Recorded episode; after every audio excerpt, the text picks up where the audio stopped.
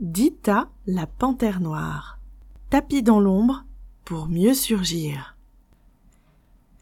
Il était une fois Dita, fine féline élancée, à la fourrure bien lissée et à l'œil de chasseresse aiguisée. Savamment blottie dans l'ombre, elle se faisait discrète et guettait le parfait instant. Puis soudain, d'un coup de griffe acéré, elle déchirait le voile.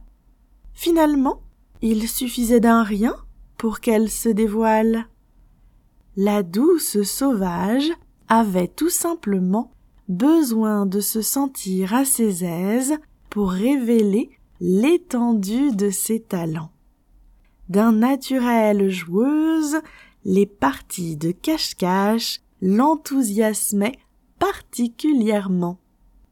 Et lorsque furtivement elle se glissait en pleine lumière, sur son pelage apparaissaient les multiples taches uniques et singulières qui faisaient d'elle la plus resplendissante des panthères, dotée d'une sacrée force de caractère.